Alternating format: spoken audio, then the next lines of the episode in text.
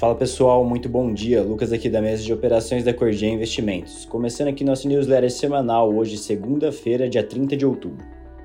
Essa semana reúne uma série de eventos, como as decisões de política monetária do Banco do Japão na terça-feira, além do FONC, o Comitê de Política Monetária do Federal Reserve na quarta-feira, e do Banco da Inglaterra na quinta-feira. Sendo que o Tesouro dos Estados Unidos anunciará ainda seu plano trimestral de vendas de títulos além de Israel começar lentamente os ataques terrestres em Gaza e afirmou ter atingido 600 alvos em ataque aéreo. Entrando aqui na parte de commodities, apesar dos violentos ataques de Israel no fim de semana, a guerra não tomou a região toda, o que leva o petróleo a ajustar os preços após o aumento significativo da sexta-feira passada.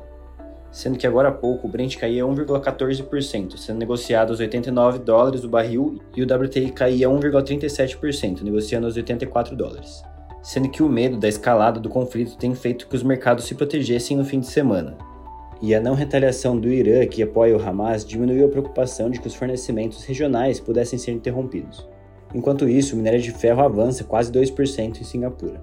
Por outro lado, os mercados asiáticos fecharam sem direção única na abertura da semana carregada de indicadores de atividade, decisões de juros ao redor do mundo e payroll americano na sexta-feira.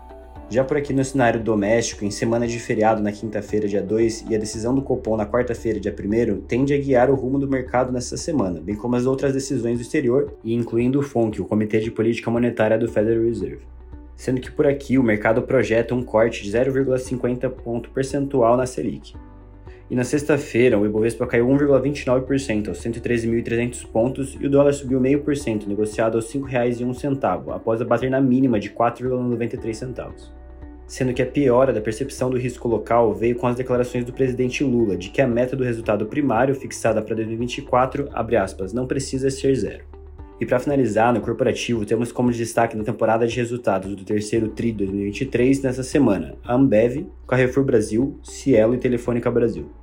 Além também de Americanas informar que vê uma evolução na negociação com os credores e espera realizar ainda em 2023 uma assembleia para aprovar o plano de recuperação judicial. Bom, por hoje é isso. Tenham todos uma excelente semana e bons negócios.